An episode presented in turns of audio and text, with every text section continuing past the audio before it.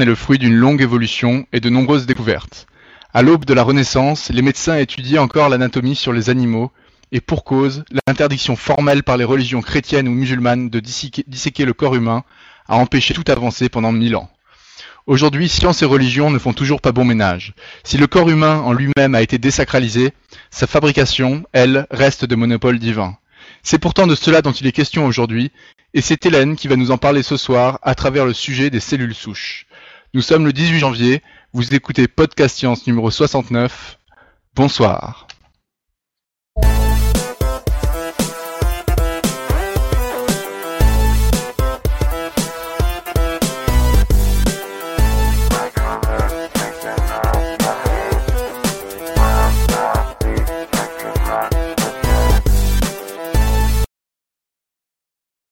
Alors bienvenue à tous pour ce numéro 69 de Podcast Science.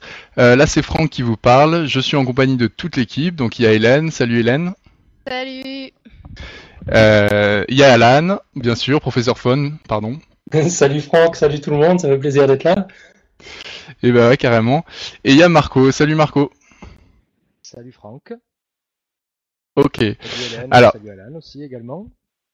Salut Marco. Alors pour ce numéro 69, on a choisi un sujet pas spécialement érotique, désolé pour les amateurs. Encore que les cellules souches, je crois que ça touche un peu la reproduction, non Hélène? Oui, bah, surtout les, embryonnaires, mais il n'y a pas que les embryonnaires, donc c'est là où il n'y a pas que la reproduction. Ah, ok. Eh alors vas-y, on t'écoute. Voilà, alors bah, souvent présentées comme l'avenir de la médecine, les cellules souches sont déjà au cœur de certaines thérapies. Si elles sont source d'espoir pour bon nombre de personnes, l'utilisation d'embryons surnuméraires humains pose des questions éthiques, comme tu l'as présenté euh, au début. Pour pouvoir répondre à ces questions, il est important de bien comprendre ce que sont les cellules souches et quels sont leurs pouvoirs et leurs limites. Mais avant d'entrer dans le cœur du sujet, je vais faire un tour rapide autour de la biologie de la cellule. Euh, je parlerai ici que des cellules des êtres pluricellulaires et donc plus particulièrement des animaux hein, avant qu'on me tape dessus. Euh, bien qu'ayant chacun un rôle bien défini, presque toutes les cellules d'un être vivant contiennent une copie intégrale du génome de cet individu dans leur noyau. Elles ont bien toutes le même ADN. C'est important de le rappeler. Euh, on va faire un petit tour rapide de la division cellulaire. Ça a été un peu remis en question, ça, dans la question de, de savoir si toutes les cellules avaient bien l'ADN euh, identique. Euh, ouais, enfin après c'est euh, bah, l'ADN en lui-même, il est enfin. Le génome est bien entier dans toutes les cellules? Euh, Parce que par exemple, j'avais lu des choses comme quoi chez les gamètes, il y avait des modifications qui, qui étaient qui étaient transmissibles en plus.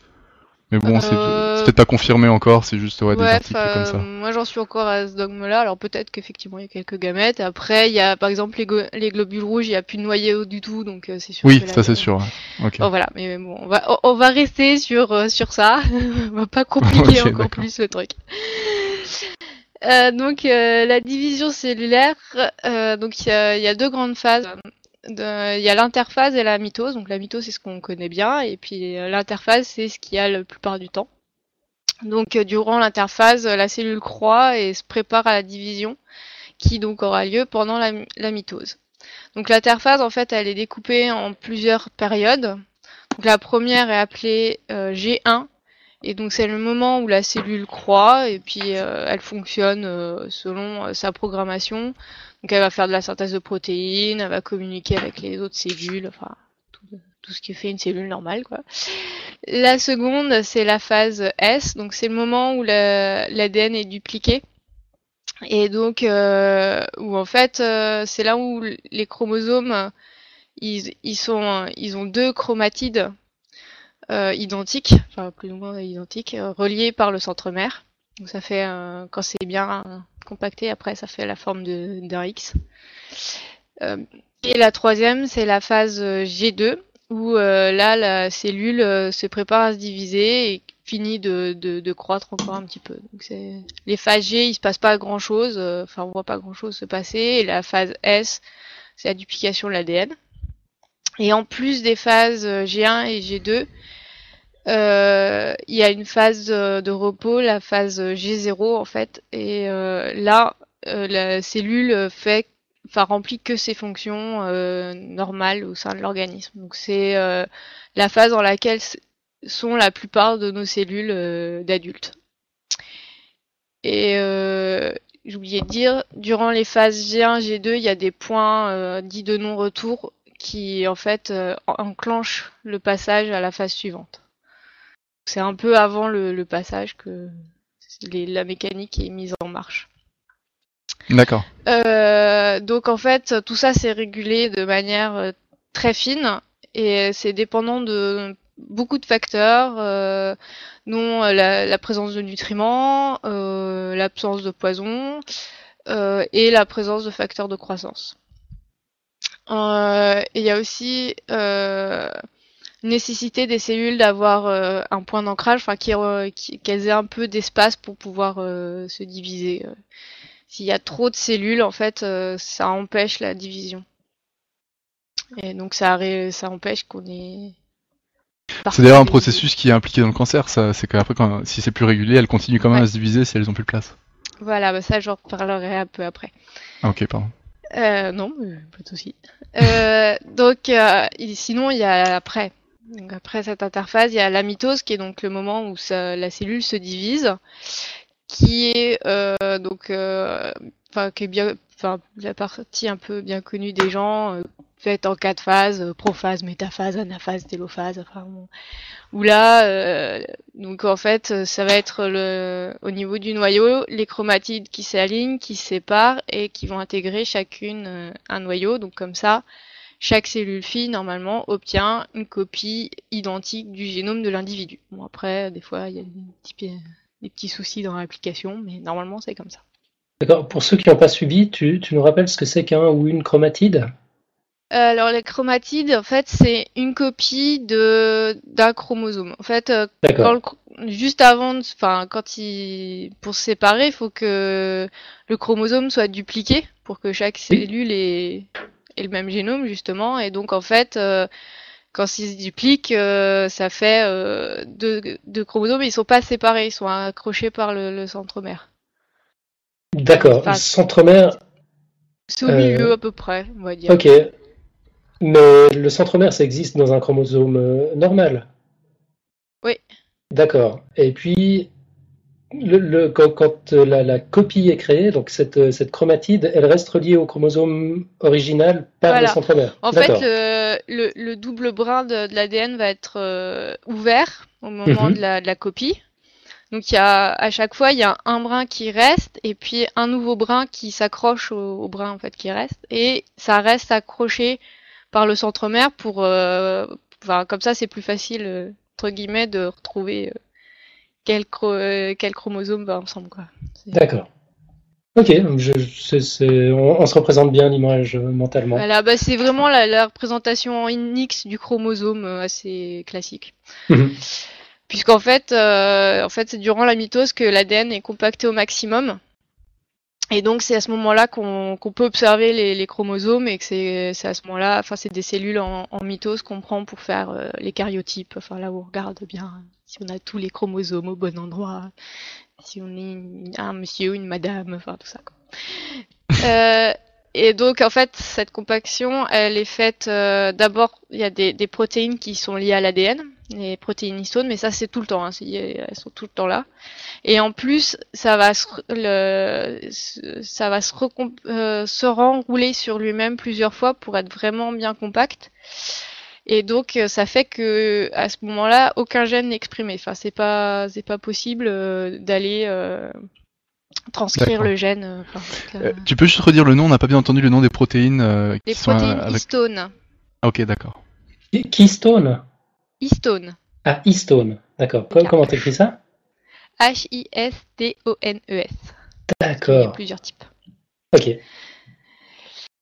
Euh, donc euh, voilà, donc ça c'était pour la division cellulaire. Après, euh, il y a dans, chez les êtres multicellulaires une, une grande variété de types de cellules qui sont de différentes formes, de différentes fonctions. Bah, par exemple, les neurones, ils vont présenter des ramifications, soit un peu en étoile, et ils peuvent être très longs puisque on va par exemple, enfin, pour bouger les doigts de pied, on a un neurone qui part du doigt de pied et qui va jusqu'au cerveau. Donc, il fait toute la longueur de l'individu. Ouais, bon, ça c'est un petit peu exceptionnel quand même. Hein. Oui, ouais, c'est, il y en a pas, il y en a pas, enfin c'est pas la, majorité, mais voilà. mais c'est possible. Ouais. Mais c'est possible. À, à contraire, enfin par rapport aux autres cellules, il vraiment pas la même taille, quoi. Mm-hmm. C'est pareil, euh, les, les, fibres musculaires sont un peu plus longues que, que d'autres cellules.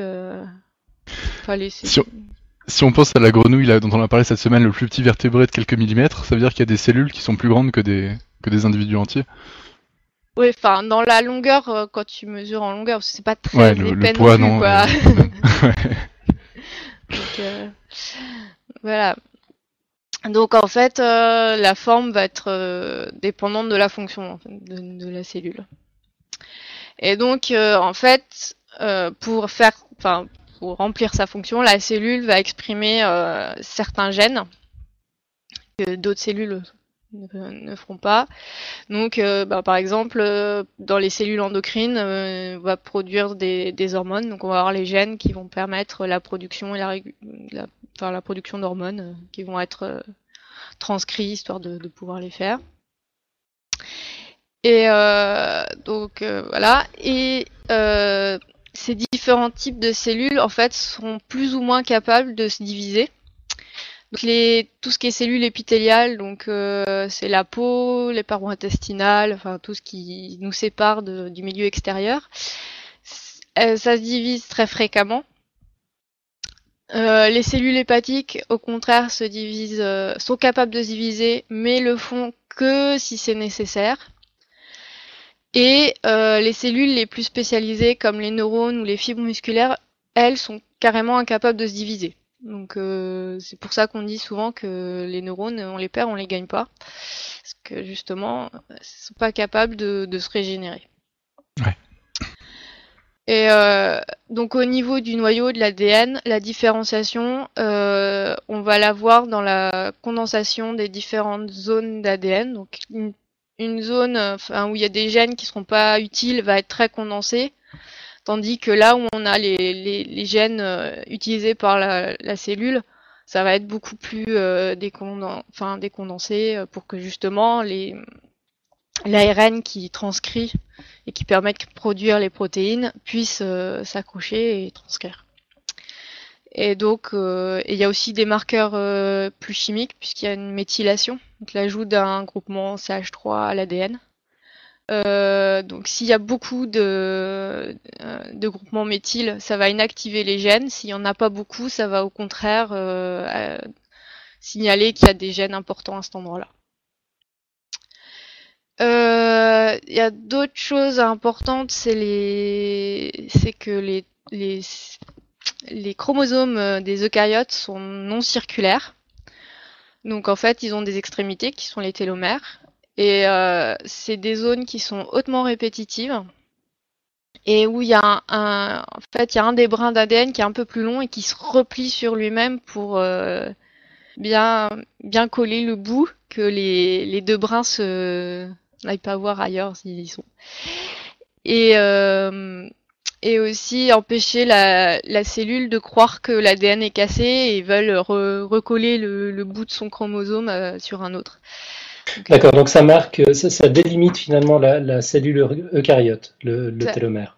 Le télomère, c'est uniquement chez les eucaryotes puisque il y a un bout au chromosome. Donc il faut que le que qu'on sache où est le bout du chromosome pour pas faire de pour pas recoller et euh, qu'on aussi empêcher le les deux brins de se séparer euh, de manière anormale, enfin désirée. Ok, tu nous rappelles juste ce que c'est qu'une cellule eucaryote? Une cellule eucaryote, c'est une cellule avec un vrai noyau, enfin avec un noyau. Donc c'est tout ce qui n'est pas bactérie, pour faire très rapide. Est-ce que tu peux nous rappeler ce que c'est une cellule aussi pour les plus euh, démunis d'entre nous? Alors les cellules Je rigole. Mais ça, ça, commence à devenir dur là. Euh, donc euh, le, problème, c'est que de, ces télomères, c'est que l'ADN polymérase, donc est l'enzyme qui duplique euh, l'ADN, qui permet de justement d'avoir euh, de, de copier les chromosomes, est incapable de copier l'ADN jusqu'au bout. c'est enfin, physique en fait, c'est mhm. chimique, plus exactement physique. Mais... Et donc en fait, à chaque mitose, les télomères coursissent. Ben, enfin, néanmoins, il y a une enzyme qui permet de synthétiser euh, l'ADN télomérique, c'est la télomérase. Et elle va être euh, présente et active dans les cellules germinales, euh, dans les cellules embryonnaires et dans les cellules cancéreuses. Donc c'est ça qui, en fait, va faire que les, voilà, ça va rallonger les télomères par rapport à ce que fait l'ADN polymérase pour que on perde pas les, les télomères parce que sans elles, en fait, euh, les cellules sont limitées à une quarantaine de divisions. Et après, euh, les, cellules, au bout de 40 divisions, elles ont plus de télomères et elles sont plus viables. Et à ce moment-là, il y a ce qu'on appelle euh, la mort programmée des cellules, donc l'apoptose. Et là, en fait, on parle aussi de suicide des cellules, puisque en gros, la cellule implose donc elle, elle, elle, part en petits morceaux. Elle a, au passage, elle a coupé son ADN pour euh, que ça soit, qu'il puisse pas être euh, récupéré. Et euh, elle va même appeler les phagocytes qui vont venir absorber les différents morceaux de la cellule pour que ça puisse pas aller ailleurs et pour entre guillemets contaminer les autres cellules. Et en fait, ça, ça vient soit quand la cellule détecte qu'elle a des des problèmes, enfin des, une atteinte grave à son génome, soit si elle reçoit des, des messages extérieurs à elle. Et donc ça peut permettre d'éviter euh, des proliférations de cellules si à un moment euh, ça, ça, se prolifère de manière anormale. Normalement, euh, ça envoie, le corps envoie des messages et les, les cellules se détruisent d'elles-mêmes. Sauf si les cellules sont cancéreuses. et en fait, donc, les, télomères, en fait, pour revenir là-dessus, c'est un petit peu le, le, chrono, le sablier du, de, l'espérance de vie des cellules. Voilà. Mais sachant qu'on peut le, le ré... enfin, entre guillemets. On peut le réinitialiser, ouais, ouais d'accord. C'est-à-dire qu'en règle générale, la télomérase, elle est sur des cellules qui sont, euh, qui ont le télomère euh, intact, enfin, vraiment euh, sans problème. Et elle va juste les maintenir justement dans tout ce qui est les cellules souches, les cellules germinales, pour permettre que de pas être limité dans le nombre de divisions.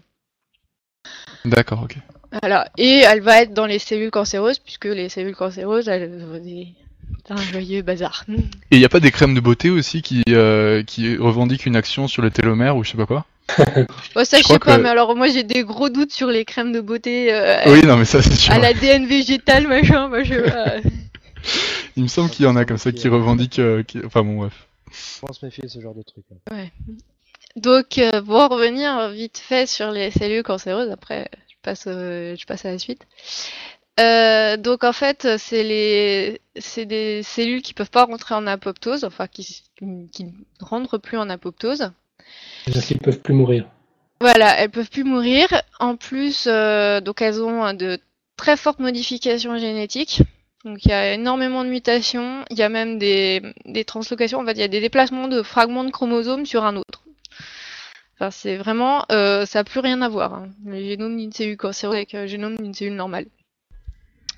Et en fait, ça va inactiver tous les systèmes de réparation de l'ADN. Donc, les mutations vont s'accumuler et euh, activer euh, les systèmes de, prolifération qui, ça va vraiment favoriser la division cellulaire. Donc en fait, les, cellules cancéreuses, elles vont se diviser très, très rapidement. En plus, euh, elles, euh, elles ont des, un système pour, euh, enfin, qui favorise la vascularisation. Donc il y a les, des petits vaisseaux qui viennent les irriguer parce qu'elles ont un peu besoin de, de nutriments. Et comme ça, elles envahissent peu à peu, enfin si on fait rien, hein, le, le, corps du malade et ça va empêcher les organes vitaux de fonctionner. Et donc forcément, ça entraîne la mort la personne. Donc, euh, et enfin, les cellules cancéreuses sont réellement euh, immortelles, c'est-à-dire qu'en culture, euh, on peut les maintenir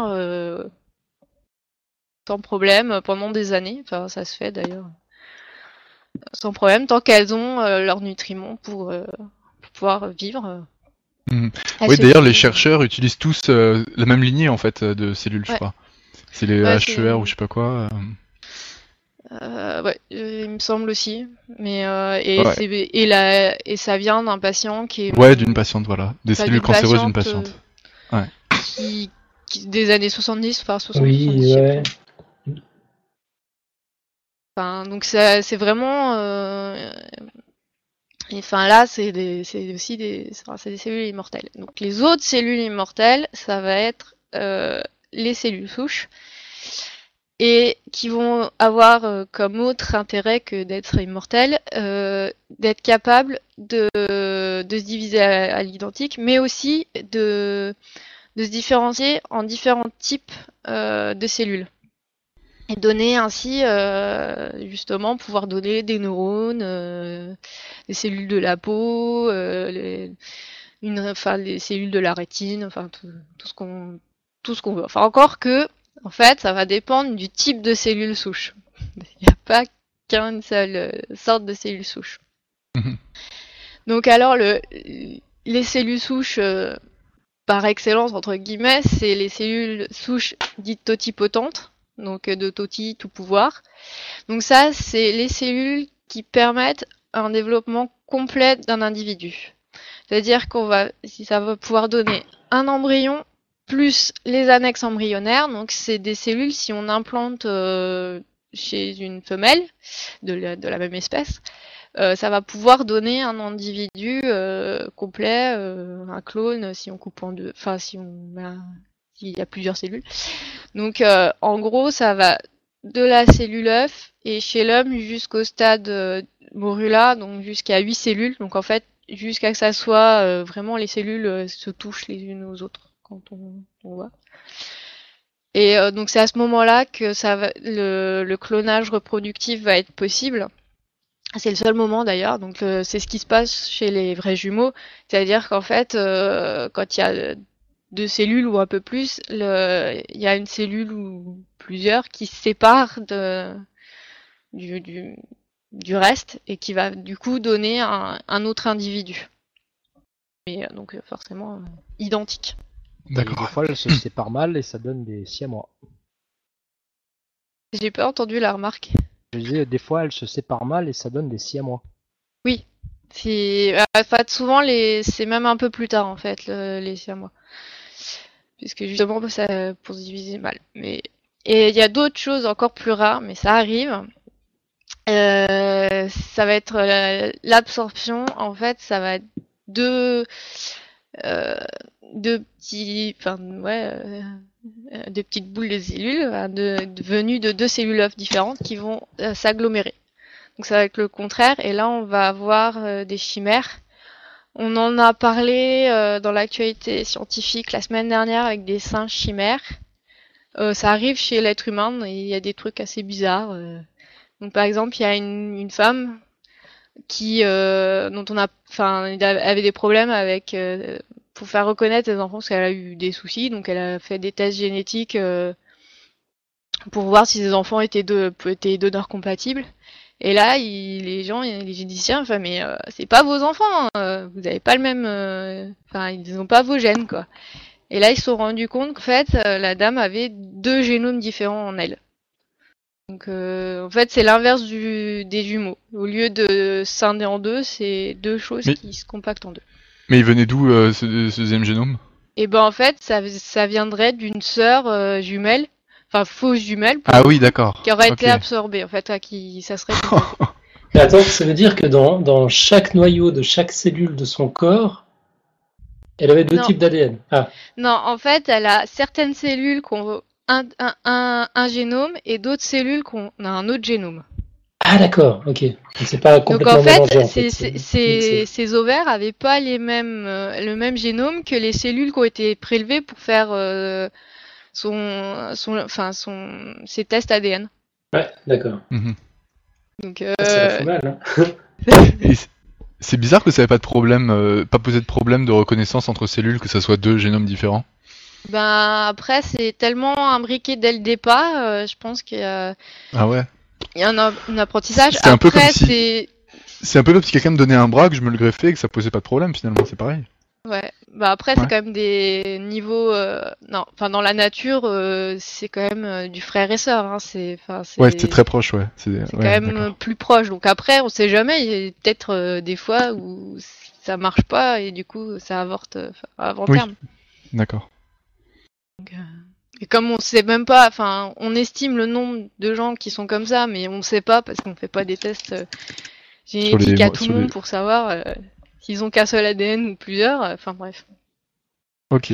Donc, pour revenir à nos cellules souches, après, euh, il y a les cellules souches euh, qui euh, pluripotentes, qui sont celles qu'on utilise beaucoup plus au niveau thérapeutique. Donc, c'est des cellules souches embryonnaires. Et elles, elles en fait, par rapport aux précédentes, elles peuvent pas créer les annexes embryonnaires. Elles peuvent donner tous les types de, cellules d'un individu, mais comme elles peuvent pas créer un placenta et un, cordon ombilical, elles peuvent pas être utilisées pour euh, faire un clone en fait. Et donc en fait, elles viennent euh, de la de ce qu'on appelle la masse cellulaire interne du blastocyste. Donc euh, ça va jusqu'au stade 40 cellules. Donc le blastocyste, en fait, l'œuf, enfin l'embryon, ça devient une, une, boule creuse et il y a un endroit, il y a une, une grosse boule de, de cellules et c'est là où va se développer euh, l'embryon en fait. Le reste va donner le, le placenta. Après, on a des cellules souches euh, multipotentes. Donc là, celles-là, on les retrouve autant chez l'embryon que chez l'adulte. Euh, elles ont déjà commencé un peu à se différencier et elles peuvent donner que certains types de cellules. Donc on dit que c'est des cellules euh, déterminées, mais ça reste quand même des cellules souches.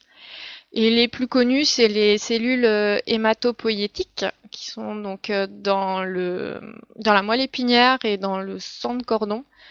Et ces, ces cellules-là vont donner toutes les cellules euh, du sang, donc les globules rouges, les plaquettes, les lymphocytes et les macrophages. D'accord. Euh, et alors il y a les cellules souches unipotentes, celles-là, elles, elles sont capables de s'auto-renouveler, donc elles sont Enfin là, apparemment, ils sont pas tous, tous les chercheurs sont pas d'accord, mais elles seraient immortelles.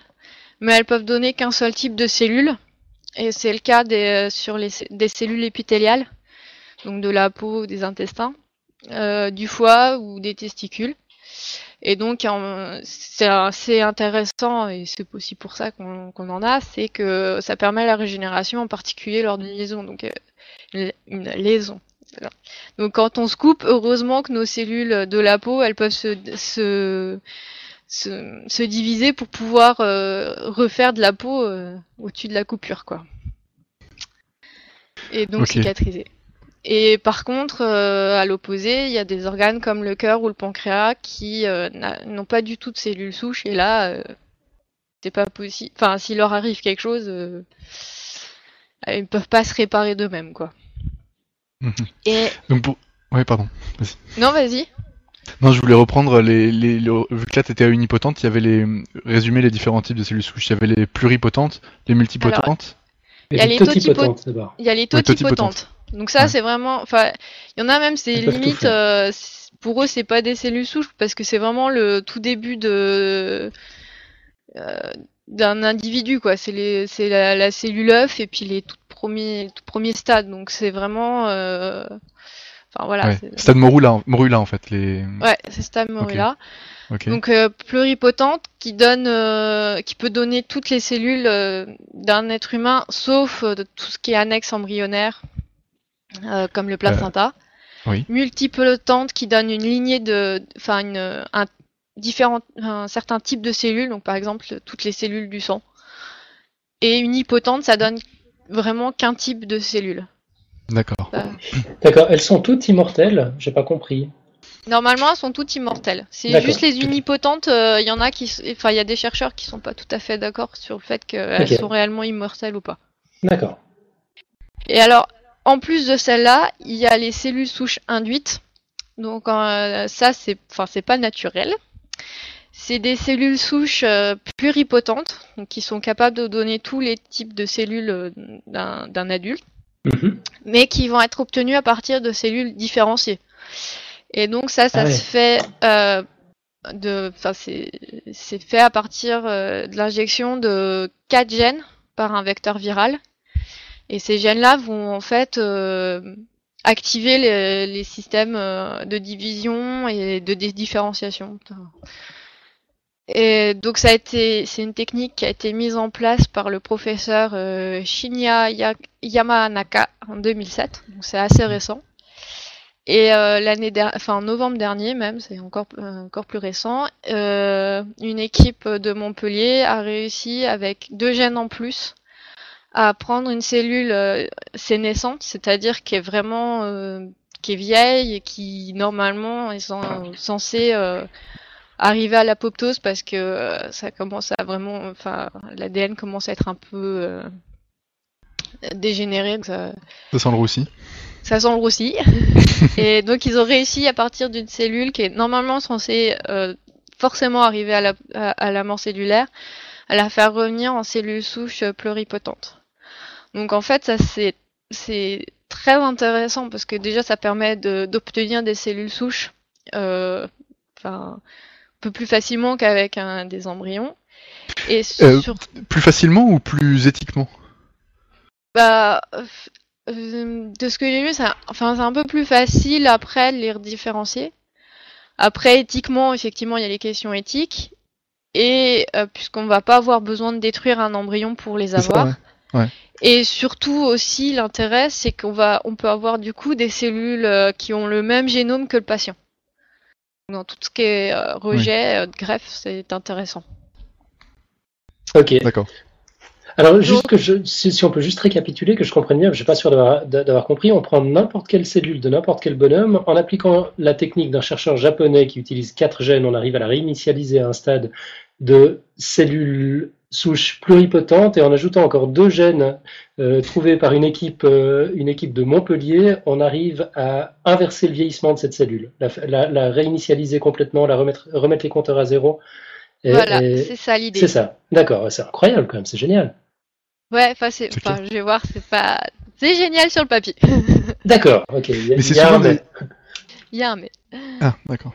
Oui, non, c'est souvent des équipes japonaises, non? Ils sont très en avant dans le sujet, sur le sujet. Ouais, bah, je pense que ça, ils ont aussi les, les financements et puis peut-être pas non plus les mêmes, euh, la même vision des choses euh, au niveau. Tu dire moins, euh, ouais, d'accord. Bah après c'est, nous on a aussi, enfin comme tu disais, c'est l'Église qui a interdit pendant longtemps qu'on touche pas, enfin qu'on qu'on fasse pas de dissection. pas les morts, ouais. Mm, mm. Donc Mais pas seulement l'Église, hein, toutes les religions en fait. Hein. Oui, mais après, est-ce que ils ont pas aussi euh, une autre Enfin là, je saurais pas répondre, hein, mais euh, c'est possible aussi qu'ils aient pas du coup, enfin ils ont pas forcément le même rapport à la vie et du coup, enfin, je sais pas. Ça, je... Ouais. Il y, a sans doute une composante culturelle là-dedans, probablement. D'autres valeurs, quoi, finalement, qui font que, que c'est possible là-bas, que ça l'est, ça l'est moins ici. Ouais, sûrement. Ouais, je sais pas. Enfin bref, on, t'écoute. donc euh, sur enfin donc là j'arrive sur les, les intérêts euh, thérapeutiques de ces cellules souches. Mhm. Donc euh, l'intérêt premier en fait c'est de, de créer des organes et des tissus à partir d'une cellule. Enfin pour l'instant c'est quand même plutôt quelques cellules, mais de pouvoir recréer in vitro complètement un organe et le pour le, le, le transplanter, enfin remplacer chez un patient. Euh, sans en plus, euh, sans avoir besoin d'un donneur d'organes, donc euh, c'est quand même un très grand espoir. sans devoir élever des clones sur une île isolée. Oui, enfin bon, mais on arrive, bah, on arrive à refaire juste l'organe en fait. On n'est pas obligé de faire le clone. Ouais, ok. Enfin, c'est ça l'idée. Ouais, d'accord. Euh, donc en fait, euh, ce genre de choses, ça se fait, enfin ça se fait plus ou moins dans cette idée-là. C'est euh, la culture de peau pour les grands volets. Donc là, on va prendre un petit bout de peau intact quelque part, on va le, mettre en culture et on va favoriser la, division cellulaire. Et comme j'ai dit avant, dans la dans la peau, il y a des cellules souches qui donnent que des cellules de peau, mais comme ce qu'on veut, c'est refaire une peau pour le pour le brûler, et eh ben euh, on va faire en culture en fait de la peau de, de la personne, on va pouvoir lui remettre de la peau beaucoup plus rapidement que s'il fallait attendre qu'il cicatrise par lui-même. Donc un peu plus, enfin c'est un peu moins douloureux pour la personne. Mhm. Et puis il y a les greffes de moelle osseuse.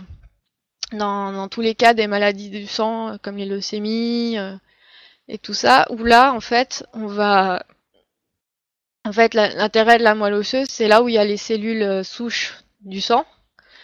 Donc en fait, on va réimplanter des cellules souches saines pour euh, faire euh, des, pour que le patient obtienne de nouveau des cellules des cellules sanguines saines, sans avoir besoin de d'avoir des transfusions en fait. D'ailleurs, il y avait un, article, enfin il y a eu un patient intéressant comme ça qui a été soigné d'une leucémie par un, don de cellules souches sanguines hématopoïétiques et qui a été guéri du sida. Je sais pas si vous avez entendu parler de ça. Ouais, j'avais entendu parler de ça. Ça remonte à une année ou deux, non? Ouais, c'est assez fou. C'est qu'en fait, il y a certaines personnes qui sont naturellement immunisées contre le VIH. Et en fait, une de ces personnes a donné ses cellules souches à un patient qui avait une leucémie. Et en fait, en lui donnant ses cellules sanguines, il, a, lui a donné l'immunisation aussi, parce que enfin, c'était assez, euh, assez marrant. Et euh, bah, encore plus loin dans ce genre de choses, il y a tous, donc il y a, il y a les dons de moelle épinière, mais aussi les dons de sang de cordon ombilical, puisqu'il y a dans le, dans le sang de cordon ombilical, il y a déjà des, enfin il y a ces cellules souches. Et donc c'est l'histoire euh, des bébés médicaments. Donc où euh, dans une famille où il y a un enfant malade, si les parents désirent avoir un autre enfant, euh, ils peuvent faire euh, des tests préimplantatoires pour être sûr, un, que l'enfant qui est à venir euh, sera pas malade, et deux, sera compatible avec son frère ou sa sœur malade, et à ce moment-là, ils peuvent récupérer directement le sang de cordon. Donc ça a été le premier fait en France, c'était il y a un an ou deux, je crois, ils en avaient parlé. Ouais. Donc, donc voilà, donc on utilise déjà les cellules souches. C'est pas mhm. que du, futur. Euh, une, autre idée, mais ça, je pense que c'est plus aussi de la, du futur, c'est l'utiliser dans la recherche, en particulier pour euh, tester la toxicité de certaines molécules, et donc, euh, enfin, la toxicité ou l'efficacité quand c'est des, des, molécules à visée thérapeutique. Et donc là, en fait, ça serait testé in vitro sur des lignées de cellules ou voire peut-être même des tissus pour voir si ça marche ou pas, ou si c'est toxique. Et ça serait pour limiter les tests sur les animaux. Bon, après, ça faut voir mhm. aussi. Euh. Donc ça serait de l'éthique dans la. Ce serait un argument éthique pour euh, ceux qui sont euh, trop éthiques. Voilà. ok. Et puis, un côté beaucoup plus direct, euh, ça serait la recherche euh, sur le développement humain. Donc euh, ça peut permettre effectivement le fait de travailler sur des cellules souches embryonnaires, de mieux comprendre le développement humain, et en particulier dans le cas de maladies génétiques et comment ça se développe, et trouver donc si on comprend des molécules capables de, de, enfin au moins de restaurer le développement normal, si ce n'est de guérir. Et aussi, euh, ils espèrent aussi trouver des, enfin au moins comprendre les, mécanismes moléculaires à l'origine euh, des tumeurs. Euh, parce qu'en fait, pour l'instant, euh, le, cancer, comme c'est vraiment des grosses modifications, on sait qu'il y a des, molécules cancérigènes qui vont venir, qui vont qui vont faire, mais on ne connaît pas complètement toutes les toutes les transformations qui fait qu'on passe d'une cellule saine à une cellule cancéreuse. Parce qu'il y a trop de différences en fait entre les deux. Donc, ils espèrent effectivement avec les cellules souches, puisqu'elles sont aussi mortelles, et euh, d'essayer de comprendre aussi certains mécanismes derrière les cancers. Mais euh, bon, tout ce truc, tout ce, côté euh, oh qu'est-ce que c'est beau les cellules souches a été un peu remis en cause, surtout l'année dernière. Donc tout d'abord par trois articles publiés en mars dans Nature regroupés sur le titre pas du tout effrayant, Cellules souches, la face sombre. Et donc là, en fait, il, euh, démontrerait que les cellules souches euh, induites, en particulier, donc celles qu'on euh, quand on prend une cellule normale et puis on lui injecte des gènes et elle redevient cellule souche. ces cellules-là, en fait, auraient un risque plus élevé que les autres de devenir cancéreuses. Donc bon, c'est bien beau de soigner les gens avec des cellules souches, mais si c'est après pour leur filer un cancer, c'est peut-être pas génial. Et, et, donc voilà, ça a quand même donné un, un petit peu un coup de frein. Et l'autre gros coup de frein, en fait, c'était en novembre. Euh, le, laboratoire euh, américain Géron, qui est, euh, enfin, qui est un des pionniers, annonçait un arrêt, l'arrêt d'essais cliniques sur l'utilisation de cellules souches embryonnaires pour soigner les personnes ayant eu des traumatismes au niveau de la moelle épinière. Et en, fait, ils ont expliqué que c'était pour des raisons financières, qu'en fait ça coûtait trop cher, et donc il y a un certain nombre de de spécialistes qui pensent que c'est peut-être parce qu'en fait, euh, enfin c'est trop cher parce qu'il n'y a pas les résultats escomptés derrière, que ça marche pas si bien que ça. Ok, c'est pas que la clinique est, entourée euh, d'églises créationnistes quelque part au milieu du Texas? Bah. J'en sais rien, je, je, déconne, je sais même pas où se trouve ce. Euh, je crois que c'est en Californie. En Californie, ouais, non, alors ce sera pas le cas. Donc, euh... Ouais, parce que de manière amusante, c'est vrai que les États-Unis ils sont peut-être super euh, conservateurs sur plein de sujets, mais là c'est vrai que sur les cellules souches ils sont, ils sont vachement en avance quoi, sur nous. Ouais, enfin là où ils ont pu euh, travailler pendant les années Bush, ça ça n'a pas été le cas partout. Enfin je dis ça euh, sans Bah oui, en plus, non, en plus c'était pendant les années Bush quoi. C'est que euh, bah c'est là ils ont commencé pendant les années Bush, non? Ouais, je sais pas, je devrais pas me lancer comme ça, attendez. Bah, non, mais c'est vrai qu'il y a un contraste, quoi. Après, euh, tant qu'ils ont des, enfin après c'est euh, tant qu'ils ont des financements, tant qu'il n'y a pas de loi qui, qui interdit. Euh. Ouais, c'est ça. Bah, c'est-à-dire qu'Obama, en fait, quand il est arrivé au pouvoir, ce qu'il a fait, c'est qu'il a, il a attribué des financements publics pour la recherche dans les cellules souches que Bush voulait pas faire, et ça, c'était sûrement son côté conservateur, quoi. Mhm. Mais après, eux, je pense qu'ils légifèrent beaucoup moins sur, sur ces sujets, quoi. Ouais, ok. Alors, ce qui s'était passé, voilà, je, je, faire une petite recherche sur, sur Internet dans l'intervalle. Euh, donc, le, le, Sénat américain avait approuvé l'augmentation des financements pour les recherches sur les cellules souches embryonnaires et Bush avait mis son veto. Donc, la, la recherche avait été voilà. mais effectivement, elle n'avait elle pas été stoppée à cette époque. Ok. Donc, en fait, euh, en conclusion de tout ça, c'est que ça reste un gros espoir, la thérapie cellulaire par les cellules souches, mais euh, comme on comprend pas encore complètement euh, tous les processus de régulation, de différenciation, c'est quand même euh, pas encore pour tout de suite. Et donc, euh, voilà, enfin, faut vraiment que les, gens patientent alors qu'ils en entendent parler depuis un certain temps maintenant. Enfin, c'est pas encore prêt, quoi. Et en plus, bah, il y a y a toutes les questions éthiques. On a un peu parlé au passage. Euh, donc c'est pour ça que je trouve que c'est important que les, les, les gens euh, comprennent bien ce que c'est que les cellules souches et euh, à quoi ça peut servir et, et quels sont aussi les risques et pour pouvoir justement euh, que les, les, lois qui sont faites par nos politiques, on y regarde un peu de plus près et qu'on fasse un choix de société quoi, ça soit pas juste euh, les savants fous d'un côté qui veulent tout savoir euh, de manière n'importe comment, et puis euh, les politiciens qui, qui régulent selon les un peu les lobbies qui leur, qui leur tombent dessus. Ils sont pas forcément non plus. Euh, ça fait partie de ces mots qui, qui effraient un peu comme OGM, nucléaire. ces mots qui effraient un peu le, le, le, le grand public, on va dire cellules souches, ça fait un peu peur, quoi. Ça fait penser à clonage aussi, euh, tout ça, ça, effraie facilement, quoi.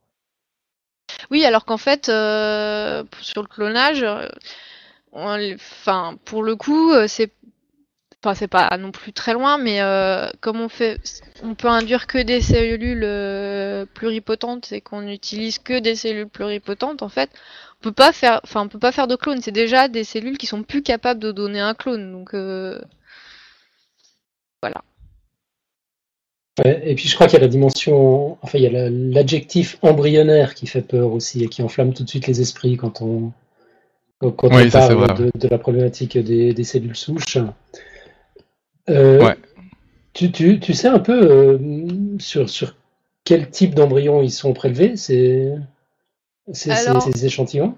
En France, c'est uniquement euh, des embryons surnuméraires. Donc en fait, c'est des embryons obtenus euh, quand les quand un couple veut, enfin, veut des enfants et donc se fait assister. Donc il mhm. va avoir une fécondation in vitro.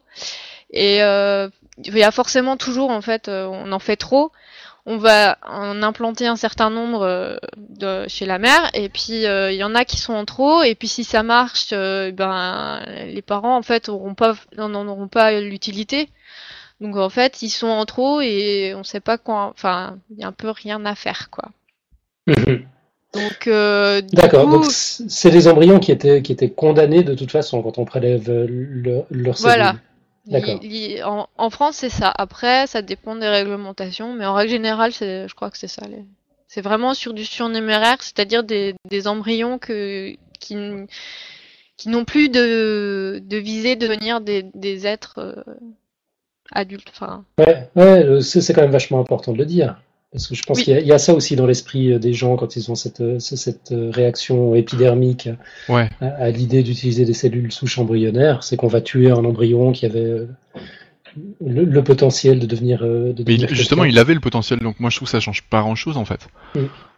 Bah, il a le potentiel, à part que tant qu'on l'a pas mis dans un dans un utérus, il ne viendra rien parce qu'on n'arrive pas encore à oui, puis qu'on sait déjà, en euh, l'occurrence, que cet embryon-là ne sera jamais mis dans un utérus. Voilà. Ça, change quand même pas mal la donne. Mais du coup, ça, repousse un peu le débat après. Bah, moi, je comprends le, je comprends le, le, leur, doute, enfin, aux gens qui, enfin, pour moi, quand on va choisir un des embryons pour le mettre dans l'utérus, mm. on le prend au hasard, on en prend un sur les viables et les autres sont écartés. Mais je, je, vois, je vois en quoi ça peut déranger les gens que ça dérange parce que finalement, les, les embryons sont exactement les mêmes. C'est-à-dire que ils sont tout aussi viables, ils sont tout aussi, c'est des, enfin entre guillemets, c'est des, c'est des individus quoi, c'est, c'est ça. Oui, non mais après c'est toujours le, problème de de quand est-ce qu'on a un individu euh, avant avant d'avoir un fœtus euh, arrivé à, à 6 mois, enfin à un poids suffisant pour qu'il soit viable euh, hors de la mer quoi. Ouais. Bon là la question est différente, mais. Bon. Est-ce qu'on a des questions d'auditeurs sur Twitter ou quelque chose comme ça? Alors, pour ça, il faudrait qu'on suive un petit peu ce qui se passe sur Twitter. C'est pas Marco qui était sur Twitter? Euh, Non, non, on n'a pas de questions de clients, de clients, d'auditeurs sur Twitter. D'accord, ok. Bon, bah, on va tourner la page alors.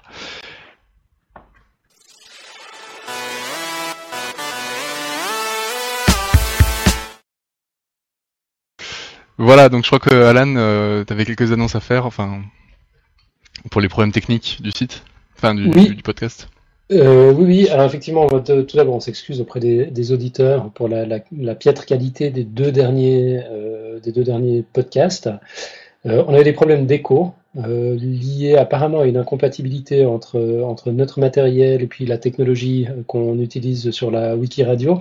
Là, on a réussi à trouver des réglages très subtil, mais très précis. On y a passé une partie du week-end euh, qui doivent garantir qu'on n'aura plus le problème et puis éventuellement on, pensera à changer de matériel c'est si ça devient trop difficile de, faire ces réglages. Enfin, a priori, on n'a pas trop de problèmes de son pour, pour cet épisode et c'est plutôt cool. Et puis en parlant d'épisodes et de problèmes techniques, j'ai l'immense fierté d'annoncer que un vieux problème qu'on traînait euh, depuis un sacré moment est réglé depuis euh, ce week-end. C'est-à-dire qu'on trouve tous les épisodes de Podcast Science euh, sur, iTunes, enfin dans, tous les, lecteurs de, flux RSS euh, ou votre, euh, votre agrégateur de, de podcast préféré. Euh, on était limité aux 30 derniers euh, pour, pour, des raisons techniques un petit peu compliquées, de compatibilité avec, euh, avec les agrégateurs comme le Café des Sciences notamment, et d'autres agrégateurs qui, reprennent nos contenus. Enfin, on a réussi à, contourner cette limite sans pour autant prétériter la qualité de ce qu'on envoie sur d'autres sites. Moi, je suis super content. Ça, faisait un moment que, que ça nous embêtait. Là, c'est fait. C'est un problème définitivement réglé. C'est une page qui se tourne. Et puis, accessoirement, puisqu'on avait les dans le code. Alors la homepage n'est pas encore refaite. Euh, c'est l'affaire d'une semaine ou deux. Par contre, euh, on a une page boutique sur, euh, sur euh, le site Podcast Science. Donc si vous avez envie de, de répandre le même en, arborant fièrement un magnifique t-shirt aux couleurs de Podcast Science, bah, allez-y gaiement. nous, on gagne rien du tout. Hein. Les t-shirts sont assez chers, mais c'est parce qu'ils sont de bonne qualité. Ils sont, ils sont un peu bio, d'ailleurs. Ouais. Vous aurez la, la, la conscience tranquille. Ça s'inscrit dans un, dans un processus durable. Euh, voilà, bah allez-y, défoulez-vous, achetez des t-shirts, c'est très cool, ça nous ferait plaisir. Et montrez-vous bien, euh, montrez-vous bien quand vous le portez. Ouais, et puis envoyez-nous des photos. Voilà. Ok, bah, c'est génial. Euh, bah sinon, on voulait revenir un petit peu sur le, les retours qu'on a eu sur les émissions précédentes. donc on a eu un commentaire, celui de Nicotup. tu veux, tu veux en parler, Alan? Oui, alors on va, on, va pas lire le commentaire euh, à l'antenne maintenant, mais euh, c'était super intéressant. C'était en réponse sur le, dossier de Mathieu, l'épisode 66 sur le chat de Schrödinger. Euh, je m'étais risqué, comme d'habitude, sans préparation, un petit discours sur la notion d'axiome, et puis bien entendu, c'était tout faux. donc, il en a profité pour corriger le tir, et puis pour se proposer, pour monter avec nous, enfin pour monter pour nous un, dossier sur, euh, sur les mathématiques. C'est vrai que c'est pas souvent qu'on parle de maths. On a beaucoup parlé de biologie ces derniers temps. Euh, donc il viendra nous présenter, euh, c'est le 22 février, ce faire en tout cas deuxième moitié de février, un, un, sujet, ce sera l'infini en mathématiques. on a déjà eu l'occasion d'en parler un petit peu hors antenne, ça s'annonce passionnant. Donc voilà, il, il, nous fera son commentaire, le commentaire qu'il avait fait à Mathieu à ce moment-là. Ok, génial. Euh, moi, je voulais revenir sur un commentaire que auquel j'ai répondu ce matin. C'était sur le dossier de Topo sur l'arbre du vivant. C'était sur quelqu'un qui nous rappelait une classification. C'était Mesa qui nous disait qu'il y avait une histoire des classifications à laquelle, euh, dans laquelle on n'avait pas parlé. C'était celle de Al Jaiz qui euh, proposait une classification des animaux en 776 dans un livre en arabe que je ne lirai pas parce que je, je pense que je pourrais pas le prononcer correctement. Et donc oui, c'est vrai que je me suis renseigné, ça existait aussi. Ok. Voilà. Parfait, la vérité est rétablie, c'est beau. Mais apparemment, elle est largement inspirée de celle de Aristote. Enfin bon, ça c'est des détails euh, sur lesquels je suis pas très au courant. On a d'autres réactions peut-être, euh, Alan On a eu quelques réactions au premier live, euh, dont on aurait voulu parler la semaine dernière, mais enfin on, avait dû zapper parce qu'on n'avait plus le temps.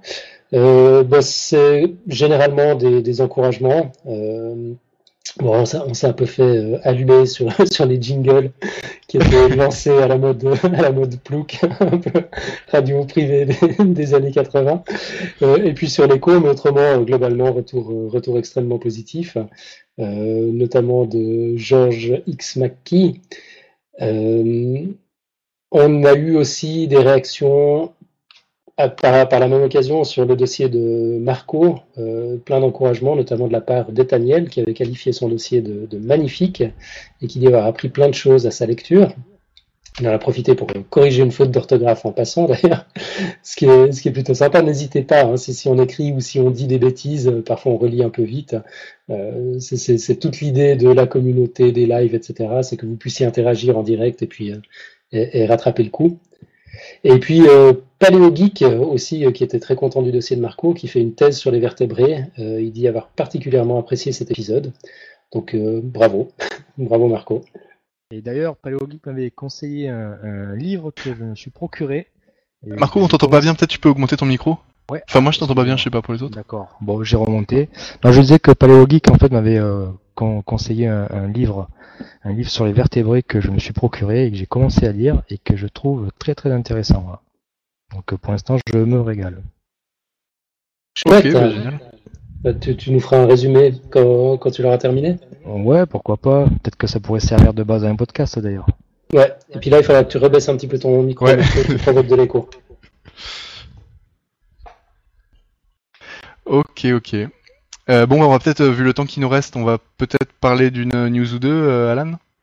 Ouais, alors tout d'abord, j'ai un petit follow-up à faire sur une question de poditeur. Donc, c'est Ben et Caro que j'ai vu offline. Ben de Niptech Podcast, d'ailleurs, que je salue, que je remercie pour les plugs réguliers. Il nous fait tout le temps de la pub dans, son podcast. on peut lui rendre l'appareil de temps en temps. Allez écouter Niptech Podcast si vous êtes fan de tech et du monde des startups. C'est le podcast qui a inspiré la formule de Podcast Science. après, bah, l'évolution a fait son œuvre. Les, deux podcasts se, se, ressemblent plus tellement dans la, formule, mais ils se ressemblent toujours dans l'esprit. Euh, très très chouette. Si vous nous aimez, vous aimerez aussi Niptech Podcast, c'est sûr. Bref. Euh, donc, ils m'ont posé question, est-ce qu'il est normal qu'on constate une différence de 0,6 degrés entre la température prise dans l'oreille gauche et celle prise dans l'oreille droite? Intéressant comme question. Hein. Alors j'ai un peu farfouillé la, littérature euh, scientifique sur le sujet, puis j'ai trouvé plusieurs études qui confirment leur observation. Euh, notamment euh, une étude clinique euh, qui conclut à la recommandation d'abandonner les thermomètres auriculaires, c'est-à-dire ceux qu'on utilise dans les oreilles, et axillaires, ceux qui s'utilisent sous les aisselles, pour la prise de température des patients en soins intensifs, en raison non seulement de ces importantes variations gauche-droite, qui sont donc systématiquement constatées, mais encore des écarts constatés par rapport à la température pulmonaire artérielle, qui elle est la température de, de référence. Bon, C'est un article payant, j'ai pu lire que l'abstract je ne suis pas allé beaucoup plus loin et je suis incapable à ce stade de répondre euh, pourquoi euh, il y a cette différence, mais elle est effectivement euh, constatée chez, tout le monde. C'est peut-être lié au fait que le, cœur est à gauche. Alors je ne sais pas si c'est systématique en fait, il y a toujours un côté qui ah, est... Il ah ben, faudrait tester parce que je sais qu'il y a des gens qui ont le cœur à droite donc faudrait, je sais pas si Alors, des rares personnes, ouais. ouais c'est un appel à témoins. si vous avez le cœur à droite, mesurez s'il vous plaît votre température dans chacune de vos deux oreilles et transmettez-nous les résultats. Vous, vous ferez avancer la science.